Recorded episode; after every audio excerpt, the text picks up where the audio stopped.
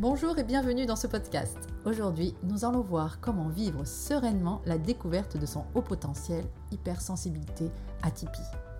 Je suis Sandra Rocolin, la psychologue du blog Le Bonheur ça s'apprend.com qui montre aux hypersensibles comment gérer leur stress et leurs émotions pour véritablement kiffer leur vie. Pour te permettre de suivre au mieux ce podcast, tu peux déjà télécharger la mind map qui se situe juste en dessous de la vidéo. Elle résume l'entièreté de ce podcast et te permettra de mieux le mémoriser. Alors, je vais aborder le thème d'aujourd'hui en 5 points. D'abord, je vais aborder le fait que on ne se sent pas forcément concerné par le haut potentiel quand on commence à lire des choses dessus. Euh, on, a tendance à, à, ne pas se sentir concerné, je vais revenir bien sur ça. Ensuite, on a tendance à penser que bah, du coup tout le monde est concerné. Et puis vient aussi le fait euh, qu'on a la sensation d'avoir gâché un petit peu de temps, mais il n'est jamais trop tard pour réaliser que l'on est au potentiel. Je te parlerai ensuite des tests et des bilans. Et enfin, je te donnerai quatre clés pour avancer sereinement. Allez, déjà, je ne me sens pas concernée. Peut-être que tu as déjà pu voir ou, écouter plutôt un de mes précédents podcasts qui parlait euh, des cinq points qui caractérisent véritablement les hauts potentiels. Si tu ne l'as pas déjà écouté ou vu, je t'invite à aller la regarder ou l'écouter. Je te mets le lien juste en dessous. Ça va te permettre un petit peu de, de t'évaluer, on va dire, sur ce haut potentiel et cette hypersensibilité. Alors tu verras que j'utilise plusieurs termes pour dire la même chose.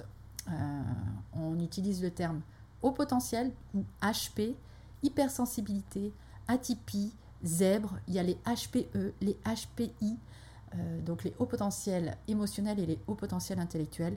Là, je te parle de, voilà, de toute cette sphère-là dans sa globalité parce que le fonctionnement est le même. C'est souvent des termes qui sont employés, euh, des, points, des termes différents qui sont employés pour euh, identifier la même chose. Alors des fois, il y a des petites nuances, mais globalement, c'est quand même le même fonctionnement, c'est la même chose en fait. On parle de la même chose.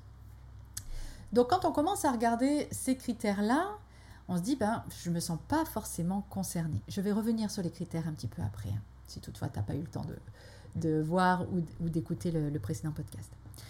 Donc, je ne me sens pas concernée. Surdouée, moi, certainement pas. Pourquoi on va se dire ça? Tout simplement parce que chacun fonctionne avec sa cartographie intérieure. On pense que notre façon de raisonner est la façon de raisonner de tout le monde. C'est ce qu'on appelle en psychologie l'erreur fondamentale. On part du principe que si moi je fais ça, ça veut dire que. Donc si la personne fait la même chose, ça veut dire que. Alors que pas du tout. Chacun a nos propres fonctionnements, on a chacun notre cartographie intérieure. Donc ton fonctionnement de, haut potentiel, euh, bah pour toi c'est normal, ça fait partie de la norme. Et c'est ce qui te fait penser certaines fois que ben, tu es en décalé parce que malgré ça, tu comprends pas forcément ce que les autres, euh, pourquoi les autres agissent d'une manière ou d'une autre, alors que toi, à leur place, tu n'aurais pas fait du tout la même chose. Tout simplement parce qu'ils n'ont pas la même cartographie que toi. On se sent différent et sans jamais pouvoir, sans, sans jamais avoir pu l'expliquer en fait. Et ça, c'est ce qui nous indique un petit peu quand même que on a un fonctionnement différent. Je vais revenir dessus. Ensuite, un point spécifique pour les femmes. Alors les femmes, on est plus, on a encore plus de difficultés, on va dire, à se penser surdoué ou à, ou pas se penser, mais à, réaliser que l'on est surdoué. Souvent, quand j'ai des, des, patientes que, l'on diagnostique au potentiel, la première chose qu'elles me disent, c'est ah non, mon mari oui, peut-être, mais moi non. Ça, c'est vraiment quelque chose de, très significatif chez les femmes. Alors que 80% à peu près euh, des, des, hauts potentiels sont des femmes. Mais voilà, c'est euh, la première chose. Et c'est normal, hein, ça fait partie aussi de, du fonctionnement du haut potentiel, de douter tout le temps. Euh, donc forcément, ben, dans le diagnostic, c'est pareil elle doute. Mais ça vient quand même expliquer pas mal de choses et ça vient aussi lui faire dire bah en fait je suis pas si folle que ça quoi. Et ça c'est pas mal. Après on oscille hein. des fois on va on va lire les critères, on va on va on va se reconnaître quand même et puis alors des fois on se reconnaît oui, des fois non, oui, non, oui, non. Comme je te l'ai dit, quand il y a des doutes, hein, c'est qu'il n'y a pas de doute. Le haut potentiel doute tout le temps de tout. Moi je dis souvent, il n'y a qu'une seule certitude, c'est qu'on est certain de rien. Voilà, donc en fait, c'est ça. Maintenant, comme il y a ces doutes-là, ça montre, moi c'est ce qui m'est vraiment arrivé au départ. Au départ, quand j'ai su que j'étais au potentiel, donc euh, je l'ai su euh, vraiment tardivement, hein. là j'ai 40 ans et je l'ai su à, 37 ans, donc il y a 3 ans. Et en plus, c'est euh, mon ostéo qui m'a révélé ça. Merci Lynn encore si tu m'écoutes, hein. merci beaucoup. Euh, voilà, parce que c'est elle qui m'a mise sur la voie et qui m'a permis vraiment de réaliser euh, bah, ce potentiel-là et d'aller chercher et, d'aller euh, puiser un petit peu dans, dans les recherches qui avaient été faites et dans, enfin, dans, dans, tout ce qui avait été fait sur le, sur le haut potentiel. Et en fait, la première année, j'ai beaucoup oscillé entre, oui, alors ok, le fonctionnement des hauts potentiels, c'est de douter. Donc oui, effectivement, je doute vraiment d'être au potentiel. Donc ça veut dire que je suis au potentiel. Oui, mais si je suis au potentiel, donc je, je, doute plus si je sais que je suis au potentiel. Voilà. Et donc j'étais dans ce truc-là pendant un an. Après, je me suis un peu émancipée de ça, hein, parce que bon, euh, à, un moment donné, on voit euh, que, enfin, on réalise véritablement que c'est notre fonctionnement. Et là, on ne doute plus de ça. C'est au début où, quand on a euh, ce, ce, diagnostic-là, ou alors le diagnostic, c'est un bien grand mot parce que souvent, on va pas forcément voir le psy pour ça, ou alors c'est nos enfants, c'est quand on emmène nos enfants que là, euh, on voit la surdouance, enfin la douance chez notre enfant, et que du coup, on se dit, ben, comment c'est que c'est héréditaire on se dit que peut-être nous aussi, enfin, c'est peut-être pas nous qui nous, qui nous le disons même, c'est peut-être le professionnel qui nous le dit. Voilà, donc au début, on est beaucoup dans les doutes, ce qui est normal. Et puis aussi, des fois, ce n'est pas le bon moment de le savoir. Hein. Euh, on a tous établi notre vie sur un, comme un château de cartes. On, on a nos repères environnementaux, on a nos repères familiaux, nos repères euh, professionnel, personnel, intime. Et donc ça peut être parfois très déstabilisant de, se reconnaître au potentiel parce que ça remet beaucoup de choses, ça peut remettre beaucoup de choses en question. Donc des fois on n'est pas dupe euh, de la chose, mais on n'y touche pas pour autant, on ne veut pas aller pleinement dans ça. Et ça je me souviens que quand euh, je suis retournée voir, parce que je suis en, suivi bien sûr, hein, psychologique, euh, alors je dis bien sûr parce que moi j'ai tendance à penser qu'on devrait tous euh, consulter un psychologue, non pas parce qu'on est malade, mais pour nous permettre de nous développer encore plus et de nous connaître encore plus au niveau de nos fonctionnements, de, nos schémas, de, nos schémas réactionnels. Et, euh, donc, ben, moi, forcément, j'ai un suivi aussi depuis, depuis j'ai envie de dire, presque toujours, enfin toujours à partir de mes études quoi, de psycho. Et c'est ce qui me permet véritablement d'avancer très vite sur, euh, le, sur la connaissance de moi et sur ma capacité de résilience.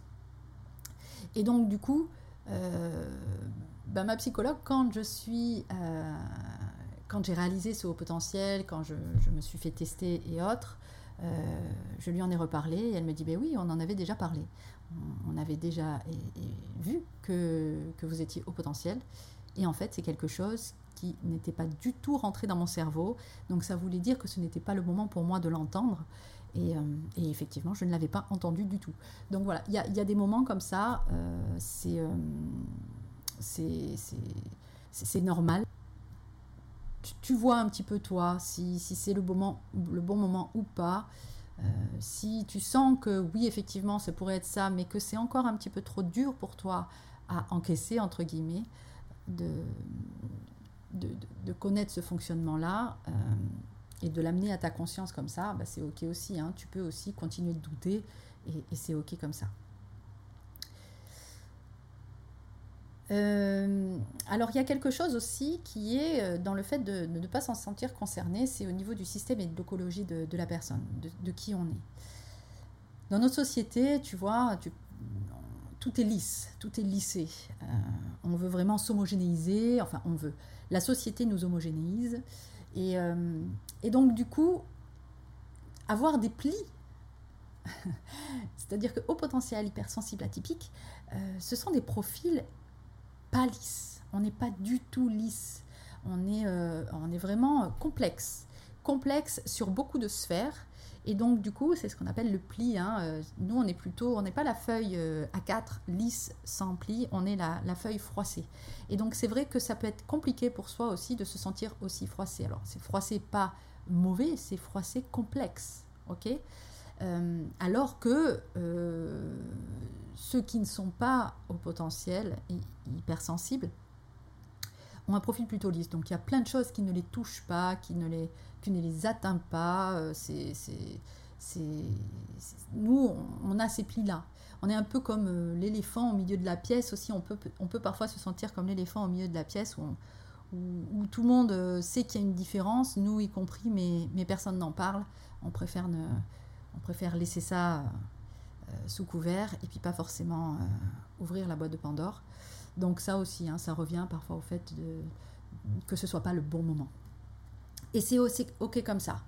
Maintenant, quand on commence à voir tous les, tous les critères donc des hauts potentiels, eh bien, on a tendance à se dire que tout le monde est concerné. Alors non, non, non, pas tout le monde est concerné. Alors les, grands domaines dans lesquels euh, sont différents les hauts potentiels, ça va être la sphère sensorielle, on sent les choses beaucoup plus que les autres. Ça peut être le toucher, euh, moi je dis souvent, voilà, les étiquettes dans, les, vêtements, c'est impossible pour moi, je suis obligée de les enlever. La laine, euh, il y, a des vêtements comme ça que je ne peux pas. Être trop serré, être boudiné, ça c'est pas possible pour moi. Il y a certaines odeurs, c'est pareil, hein, c'est infernal. Euh, les parfums, les, il y en a qui passent très très bien et puis il y en a qui ça passe pas du tout, du tout, du tout. Donc voilà, au niveau de la sphère sensorielle, les bruits aussi, hein, il, y a, y a y a des, tu vois par exemple moi s'il y a ça, euh, alors, que, alors que je parle, c'est pas possible. Voilà, c'est quelque chose qui va vraiment m'agresser. Donc voilà, sur toute la sphère sensorielle, on va être exacerbé. Sur la sphère émotionnelle aussi. La sphère émotionnelle, c'est, euh, on va vivre peut-être la, la, même chose ou la même chose que d'autres personnes, et puis nous, ben, on va réagir, on va pleurer, on va, ça va, ça va nous toucher. Il peut y avoir euh, des, des, des, choses vraiment très très anodines. Hein, moi, hier encore, hier soir, j'ai écouté une musique, il y avait un, petit violon, ah ben paf, les larmes. Alors que je suis pas triste, hein, fondamentalement, mais le fait d'entendre cette corde, euh, ce, violon, ça m'a saisi au niveau émotionnel et donc j'en ai pleuré. Mais c'est ok, ok, c'est ok. C'est juste quand on connaît euh, notre euh, fonctionnement, on accueille beaucoup plus. Avant, j'aurais eu tendance à me juger par rapport à ça. Ou les autres aussi ont tendance à nous juger, hein, beaucoup sur la sphère émotionnelle, parce que parce qu'ils comprennent pas et puis parce que c'est souvent euh, interprété comme de la vulnérabilité, de la faiblesse, alors que non, pas du tout. C'est au contraire un, énorme potentiel émotionnel que de pouvoir ressentir toutes choses et puis de se laisser traverser par toutes ces émotions, c'est génial. Hein. Enfin, franchement, c'est génial. Quand on commence à l'accueillir, ben, on sent que notre corps, il vit tout seul. On n'a rien à faire, il vit tout seul et, on l'observe et, on voit la beauté de, la chose. Ensuite, il y a l'empathie. Alors, euh, le haut potentiel euh, est très empathe hein, euh, avec les autres, donc il ressent les émotions des autres, forcément parce que lui, il a une telle sphère émotionnelle développée qu'il arrive aussi à percevoir les émotions des autres. je le reprends aussi ça dans, les cinq points du haut potentiel. Euh, les, trois types d'empathie, l'empathie cognitive, l'empathie émotionnelle et l'empathie comportementale. Le haut potentiel, lui, il a les trois empathies. Ensuite, le haut potentiel, il est très créatif et il a de l'intuition. Il y a vraiment cette notion-là. Comme il a la pensée en arborescence, ça c'est au niveau cognitif, euh, c'est le, cinquième point. Euh, euh, comme au niveau cognitif, il a la, pensée en arborescence, c'est-à-dire qu'une idée en emmène une autre, qui en emmène plein d'autres en ramification, et total, à la fin, on, peut même être envahi par plein plein d'idées et ne plus se souvenir du tout de l'idée de départ. donc ça c'est ça c'est le fonctionnement cognitif du, haut potentiel. Et donc ce fonctionnement cognitif aussi ben, nous permet une créativité hors norme. Et il y a une intuition très très forte aussi qui est là Et, qu'on a tendance, quand on ne connaît pas son, hypersensibilité et son potentiel, à ne pas écouter.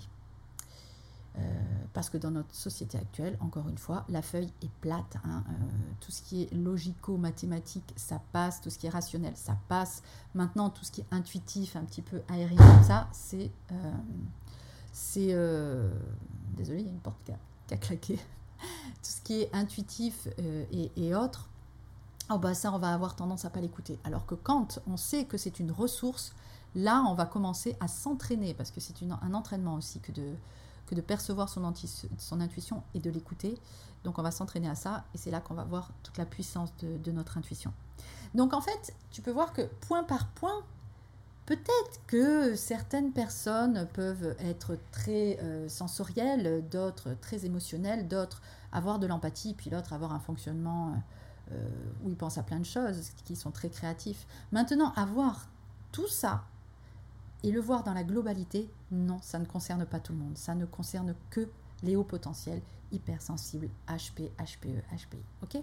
C'est, euh, vraiment l'ensemble de ces cinq points. Si tu te retrouves dans ces cinq points, là, tu peux commencer à te dire, ok, peut-être que je suis euh, au potentiel hypersensible. Et si tu réalises ça, et que euh, tu n'es pas toute jeune ou tout jeune, tu peux te dire, punaise, mais c'est tard quand même, moi, quand je l'ai su à 37 ans. Oh, tu peux pas t'imaginer, euh, enfin si, tu peux certainement t'imaginer euh, combien ça m'a... Au début, j'ai eu beaucoup de colère, hein. beaucoup de colère, beaucoup de déception, parce que je me suis dit, mais quel gâchis tout ce potentiel que je n'ai pas exploité, qui m'a mise en marge à certains moments de certains groupes, ou, moi-même je me suis mise en marge parce que je ne me sentais pas comprise, parce que je ne comprenais pas, euh, je me suis adaptée, je, faisais tout pour les autres, j'étais concentrée sur le besoin des autres, et le mien, ben non, hein, parce qu'il y a ça aussi, hein, les hauts potentiels, les hypersensibles, ils s'adaptent beaucoup aux autres, parce que comme leur fonctionnement est, est, différent, et qu'ils veulent être le plus possible, ben, comme tout le monde, et qu'ils ont la capacité de, s'adapter, ils ont une très très grande capacité d'adaptation, eh bien forcément ils vont l'utiliser, mais l'utiliser pour les autres, pour l'utiliser pour se normer euh, et pas euh, pour eux. Et ça c'est tout l'intérêt de connaître euh, son, diagnostic entre guillemets de haut potentiel et d'hypersensibilité parce que au moins on peut connaître notre fonctionnement et orienter nos comportements, notre manière de penser à, notre, à notre avantage à nous parce que ça, c'est une bonne chose que de le savoir pour nous et de faire en sorte que ça nous, ça nous serve dans la vie. Parce que c'est un gâchis, parce qu'au niveau environnemental, on s'est adapté, au niveau des enjeux aussi, on, a eu toujours les, mêmes enjeux, on n'a pas développé notre, notre potentiel, on a plutôt eu tendance à le, à le mettre sous, sous couvert. Et puis la stabilité aussi, hein. on, s'est peut-être trouvé une stabilité, mais qui, est stable sur des choses qui sont erronées. Donc ça peut donner un sentiment d'amertume. Par contre, quand tu sais que tu es au potentiel et hypersensible, ben quand tu sais, tu sais. Et ça bouge tout seul. C'est-à-dire que même quand c'est pas le bon moment, même que ça... Il y a des choses qui, dans ton esprit, euh, vont euh, se nourrir s'alimenter. Le corps, il est fait pour se réparer tout seul. Donc en fait, le système a une nouvelle clé et il va t'amener euh, un nouveau fonctionnement quand même. Ça peut être plus ou moins exacerbé, mais ce sera là quand même. Si tu décides de le développer de suite, si tu décides de, lire des ouvrages, d'écouter d'autres podcasts, de, de, regarder des articles sur le sujet, là tu vas aller plus vite. Maintenant, si c'est pas forcément le moment, ça fait rien, l'inception est là, euh, c'est dans ton esprit et d'autres choses vont te mener à ça. Parce que c'est important, parce qu'on ne parle pas la même langue que les autres. Ok? C'est que les autres, que, les personnes qui ne sont pas haut potentiel et hypersensibles. Et je tiens à noter aussi que haut potentiel et hypersensible, ce n'est pas une maladie. Ok? Ce n'est pas quelque chose à soigner. C'est euh, une, une aptitude particulière c'est pas du tout une maladie. Hein. On n'a pas à le modifier, on n'a pas à l'enlever, on n'a pas à le réduire. Non. La, chose qu'on a, a le mieux à faire, c'est de développer ce potentiel-là. et cette sensibilité-là. Parce que c'est ok, c'est génial. On peut vraiment, mais vraiment kiffer à, bloc sa vie grâce à cette aptitude-là. À partir du moment où on, où on se où on la prend pour soi et où on l'intègre, où on la digère et où on, développe une connaissance accrue de notre fonctionnement, mais c'est vraiment génial parce que là, on peut commencer à cibler les choses, à, mettre cette connaissance-là et ce fonctionnement au cœur de notre vie et tout bouge après. Tout bouge. Et tout bouge dans le bon sens. Et donc ici et maintenant, ben, qu'est-ce qu'on veut en faire? C'est ça, c'est on veut pouvoir l'utiliser pour nous. Alors, ce qui ne veut pas dire qu'on va devenir égoïste, hein, encore une fois, euh, mais que l'on va se mettre dans l'équation et penser à soi aussi. Et la connaissance de ce fonctionnement, là, va nous le permettre. Alors, c'est ce qui m'amène maintenant au test et au bilan. Alors, il y a une signification déjà, enfin, une, distinction plutôt euh, très importante à faire. Il y a une différence entre les HPI, donc les hauts potentiels intellectuels, là je vais prendre, et les HQI, les hauts quotients intellectuels. C'est important de faire la différence entre les deux parce que très souvent il y a un amalgame. Et moi-même je faisais cet amalgame-là, donc c'est pour ça que je veux absolument t'en parler. Il y a une différence entre intelligence et intellectuel. Les hauts quotients intellectuels, ce qu'on appelle les laminaires, ils sont surperformants. Ils ont une surperformance intellectuelle. Ils sont surpuissants. Donc, c'est vraiment les profils de personnes qui réussissent euh, à l'école, qui, réussissent, qui, qui, mémorisent plein de choses, qui, euh, qui sont vraiment euh, très, très, très, très, très compétents au niveau des acquisitions logico-mathématiques. C'est ce qu'on appelle ceux qui, sont, qui ont le cerveau gauche suractivé. Donc, au niveau logico-mathématique, rationnel, c'est de la bombe, quoi. Ça avance, ça avance, ça avance. Donc ils sont surpuissants. Par contre, ces profils-là ne sont pas des hauts potentiels. Ce sont des hauts quotients intellectuels. Donc quand on va tester le QI, ils vont avoir de très hauts QI. Mais pas forcément un haut potentiel. Parce que ce sont des personnes qui ont l'intellect, mais pas forcément l'intelligence. Le haut potentiel a l'intelligence. Il a plus l'intelligence que l'intellect, alors que le haut QI, il a plus l'intellect que l'intelligence. Mais quand on est habitué à performer, comme les HQI, les hauts quotients intellectuels, quand on est habitué à réussir euh, les tests, à réussir les examens, à comprendre très vite tout ce qui est logique, tout ce qui est mathématique, ben, on est habitué à réussir. Et quand on est habitué à réussir, mais qu'on est confronté à l'échec, là, ça fait mal, parce qu'il n'y a pas de processus adaptatif. Ils n'ont pas été euh, habitués à devoir se relever. Ils n'ont pas été habitués à douter. Et donc, du coup, ce sont des personnes qui ont beaucoup d'estime pour eux-mêmes, parce que forcément, ils ont réussi plein de choses. Et c'est cool, hein, c'est bien, je ne suis pas en train de, faire un, tableau noir hein, de ces personnes-là, bien au contraire, parce que ce sont des gens très brillants. Donc, ils ont beaucoup d'estime d'eux-mêmes parce qu'ils ont souvent réussi. Et puis, on leur a renvoyé aussi qu'ils comprenaient les choses super vite, qu'ils mémorisaient super bien. Voilà, c'est génial. Mais par contre, ils ont peu confiance en eux. Quand une difficulté arrive, quand euh, ils sont confrontés à l'échec, on dit qu'ils n'ont pas de terrain immunitaire en fait. Hein. Alors que un haut potentiel intellectuel, un haut potentiel, il va avoir une amplitude émotionnelle. Il va être beaucoup plus complexe. Donc lui, il n'est pas forcément, euh, il, réussit pas forcément tout. Hein. Il, euh, il est confronté à l'échec. Et puis, comme il a une amplitude émotionnelle euh, qui, qui, qui, est quand même large, ben forcément, il, il est confronté à beaucoup plus d'émotions.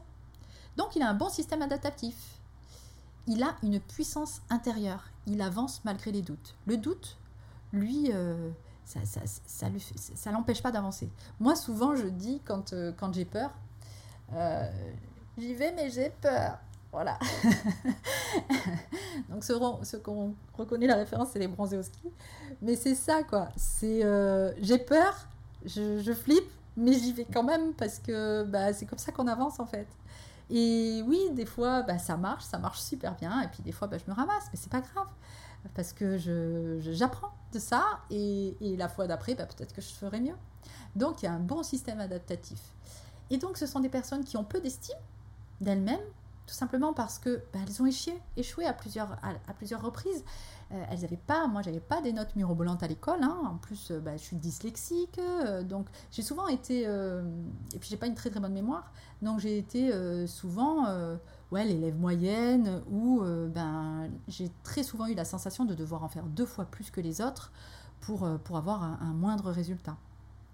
Donc l'estime de soi, elle n'est elle est pas forcément bonne. Par contre, la confiance en soi, elle se développe beaucoup mieux. tout simplement bah, parce que voilà, comme on se confronte à, la difficulté, on a plus intériorisé la, notion de confiance. Voilà, au niveau de, des HP, donc des hauts potentiels et, des hauts quotients intellectuels, la différence qu'il peut y avoir. Au niveau des tests, c'est très important de savoir, donc déjà, quand on connaît ça, quand on connaît cette différence entre haut potentiel et haut quotient intellectuel, et quand on connaît les tests, alors moi je les connais les tests, hein, euh, les tests, euh, les QI, c'est vraiment pour évaluer le QI, Le quotient intellectuel, pas le potentiel intellectuel. Donc, on va évaluer, c'est un outil d'aide au diagnostic, le test. Euh, c'est, on va évaluer un, quotient intellectuel, on ne va pas évaluer l'intelligence. Donc, ça va être qu'une seule partie. Et souvent, les, professionnels qui passent ces tests-là, alors c'est pas du tout pour leur envoyer la pierre, parce que c'est, normal, j'ai envie de dire, on n'a pas été formé à, la fac dans les études à, diagnostiquer les hauts potentiels spécifiquement. Donc le quotient intellectuel, on a été formé à ça, à, à, faire passer les tests, à connaître les tests, mais pas le potentiel intellectuel. Et quand le verdict tombe du QI, euh, beaucoup d'entre euh, beaucoup de, psychologues, de psychiatres et de neuropsies euh, ne savent pas non plus euh, la spécificité, la singularité des hauts potentiels. Donc, quelquefois, on peut avoir un diagnostic de quotient intellectuel élevé, mais pour autant, le professionnel ne va pas nous aider à comprendre notre fonctionnement spécifique.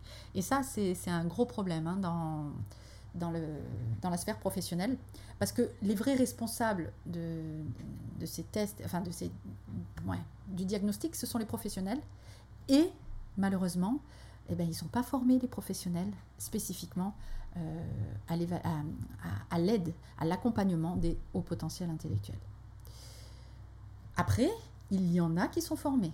Et là, moi, si euh, tu veux aller faire des tests, tu peux, euh, même si pour moi, ce n'est pas un passage obligé. Parce qu'à partir du moment où on voit un petit peu globalement notre fonctionnement, on n'a pas besoin d'aller faire un, test. Mais comme on doute beaucoup, bah, le test nous permet d'étayer aussi. Donc tu vois, bon, bah, après c'est chacun, chacune, on fait comme on le sent et comme on peut, et on le fait en fonction de ce qui nous fait avancer nous personnellement.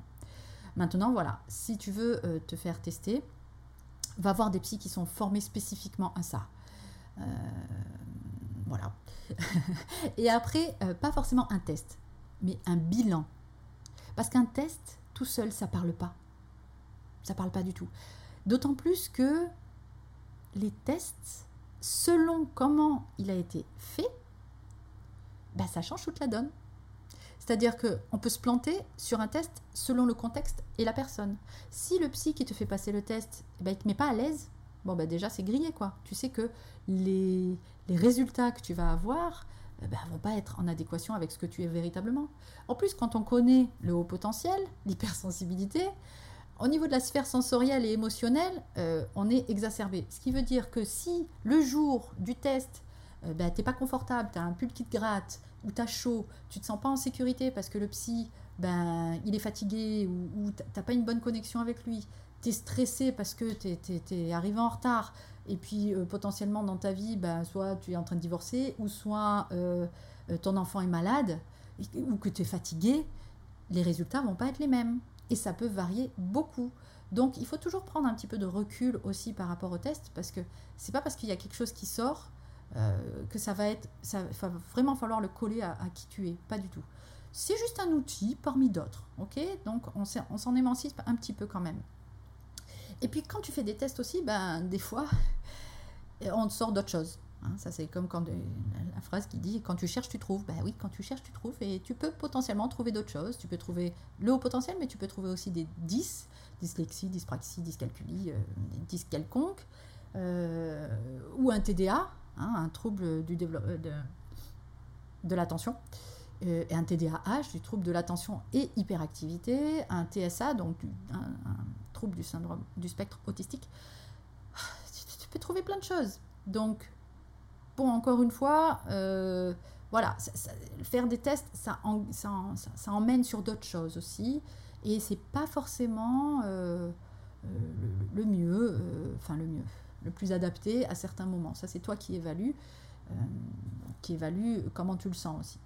Et puis les tests écrasent les THPI, parce que parmi les HPI, il y a aussi les THPI, les très hauts potentiels. ben oui, parce que forcément, comme comme je, te disais, le contexte euh, et la personne avec qui tu passes ben, peut changer la donne, ben, forcément ça diminue en fait. Ça change la donne pas en mieux, hein, ça change la donne en moins bien, donc ça diminue un petit peu les, les résultats, et donc pour les très hauts potentiels, ben, ça les diminue d'autant.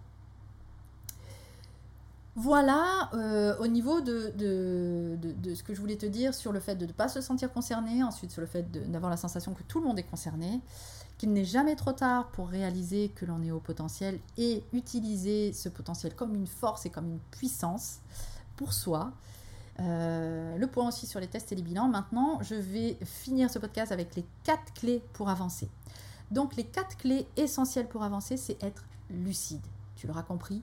Hein, le fait de savoir que l'on est au potentiel hypersensibilité, c'est pas de savoir, ça y est, le coup le diagnostic est tombé, je suis malade. Non, c'est être lucide sur son fonctionnement, être lucide sur ce qui s'est passé dans notre euh, passé, justement, et ce que l'on vit actuellement. La lucidité de son fonctionnement est très très important parce que c'est à partir de là que l'on peut avancer. Et puis après, ben, c'est être courageuse et courageux. parce que quand on sait ça, eh bien oui, il va nous en falloir du courage pour continuer à avancer, euh, à remettre des évidences en question, à, avancer différemment, à, faire des changements en fait. Parce que forcément, quand il y a l'émergence de ce diagnostic-là, de cette, réalité-là qui nous vient, bah, il y a beaucoup de choses qui bougent. Euh, dans la méditation de l'autocompassion, euh, il, y a, cette notion de retour de flamme.